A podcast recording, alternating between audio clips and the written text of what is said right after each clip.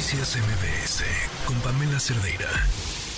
Esta mañana reinició operaciones mexicana de aviación bajo la administración del ejército mexicano. Más allá de las fallas que se reportaron en su página oficial de Internet e incluso de lo ocurrido con este primer vuelo que no pudo llegar a su destino, al aeropuerto de Tulum en Quintana Roo, debido a las condiciones climáticas, bueno, aquí me parece lo importante es ir a fondo y analizar también las implicaciones del reinicio de operaciones de Mexicana de Aviación, incluso en lo que respecta a la competencia con otras aerolíneas. Para hablar de este tema tenemos al capitán José Alonso, es vocero de la Asociación Sindical de Pilotos Aviadores de México, del ASPA. Capitán, ¿cómo está? Buenas tardes.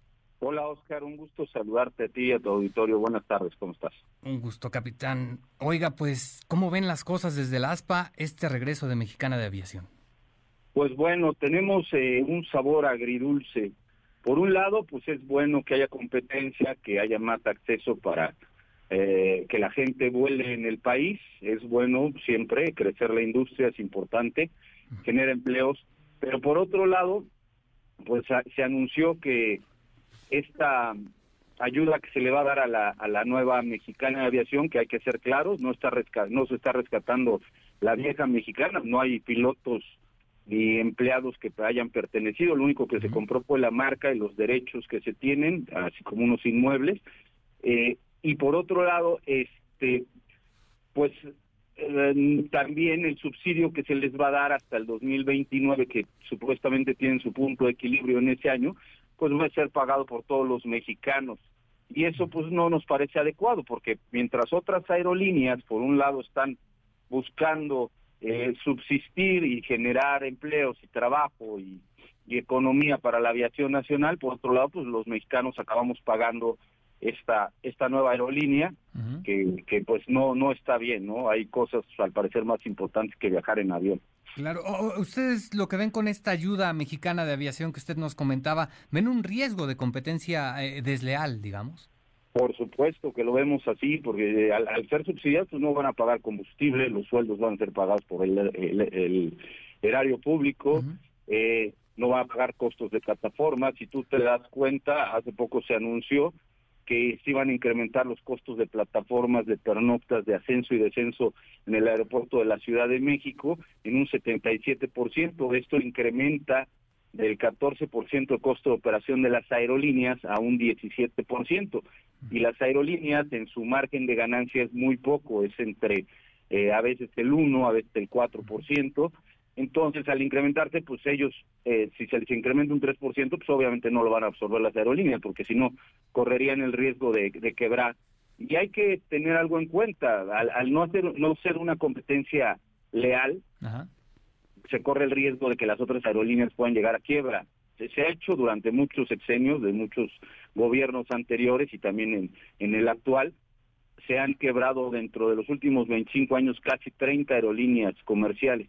Entonces se habla de que, eh, o esto nos indica realmente de que algo se está haciendo mal en la aviación en México. Mientras se invierte y se generan empleos, pues no te dan las condiciones necesarias para que subsistan y para que se generen los empleos necesarios y fortalezcan la aviación nacional. En pocas palabras, este beneficio de a, Mexicana de Aviación tendría que ver con la inversión en comparación con, con, el recurso que ponen otras aerolíneas, estaría invirtiendo pues pues no mucho, ¿no? En comparación con lo que con lo que cuesta mantener precisamente una línea aérea en nuestro país. Sí, mira, las líneas aéreas su costo operativo más caro es el combustible. De ahí el costo operacional, que son los incrementos de estos que te digo, el 77% de la plataforma, de los ascensos y descensos de pasajeros, etcétera. Ese es el segundo costo más caro.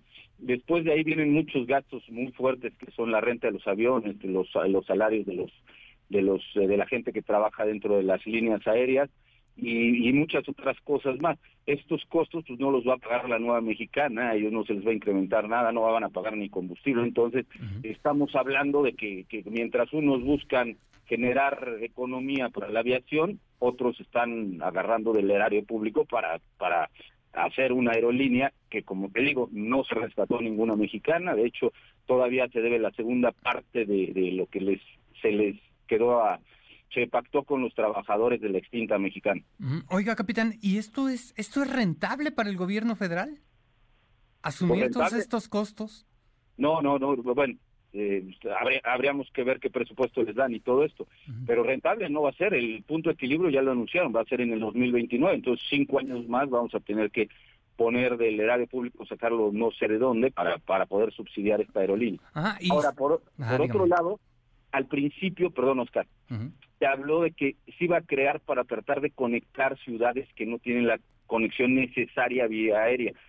Y realmente las 20 operaciones que anunciaron pues, es a Guadalajara, a Monterrey, a Hermosillo, a Cancún, que esas están perfectamente cubiertas. Lo que se debería hacer es a nivel regional conectar, por un decirte, Ciudad Victoria con eh, Ciudad Juárez o Ciudad Juárez con Guadalajara o Guadalajara con Hermosillo, etcétera. Esas son las que están realmente desprotegidas. ¿Por qué? Pues porque no no no son muy costeables para el pueblo, para las aerolíneas y por lo tanto a lo mejor ahí sí valdría la pena que se, que se diera un pequeño subsidio para que se, se, se utilicen ese tipo de rutas, ¿no? Y no tener que venir directamente al aeropuerto de la Ciudad de México de aquí conectar o directamente a Tijuana y de Tijuana bajar, etcétera, etcétera.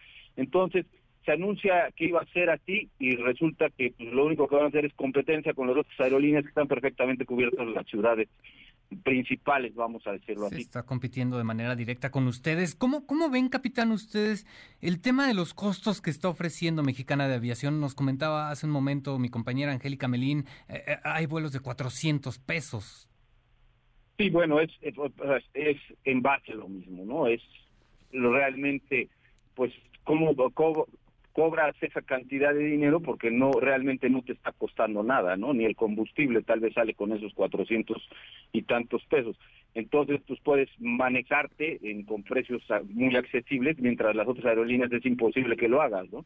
Están dando también como promoción un, un equipaje de 25 kilos. El reglamento de la Ley de Aviación Civil manifiesta claramente que tienen derecho todos los pasajeros a subir, a tener un, a, llevar un equipaje de 25 kilos. Entonces, no es ninguna oferta ni ninguna maravilla, está perfectamente eh, tipificado en la ley.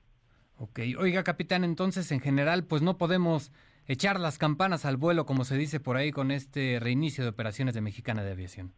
Sí, no, no, no, definitivamente no. Y también creemos que eh, si, si va a ser así, pues tienen que, tienen que ayudar a las aerolíneas para que no se pierdan eh, empleos, porque al, al, al perder empleos, también, recordemos también que están tratando en el en el 8 el 8 de enero del 2024 van a reducir las operaciones en el ICM 9 operaciones por hora. Esto equivale a 10 millones de pasajeros que no van a estar en el aeropuerto más importante a nivel latinoamericano y van a eh, obviamente no va a haber tanto turismo, los mismos comercios pueden eh, pueden quebrar, puede haber desempleo. Entonces también estamos pidiendo que no se reduzcan, soy piloto activo y te puedo decir que la operación aérea no tiene ningún riesgo. El problema es, la infraestructura que no hay en el aeropuerto que se ha dejado de invertir, pero sí está, está mal manejado. Mientras reducen operaciones aquí, eh, eh, subsidiamos una aerolínea. Entonces, como que ahí estamos haciendo, diciendo una cosa y haciendo otra cosa, ¿no? Estamos generando más eh, aviación, pero por otro lado estamos reduciendo en otros lados, donde es importantísimo. El aeropuerto es importantísimo, el de la Ciudad de México, ¿no? Esa, esa sería precisamente su petición al gobierno federal, que haya piso parejo con este reinicio de operaciones de Mexicana.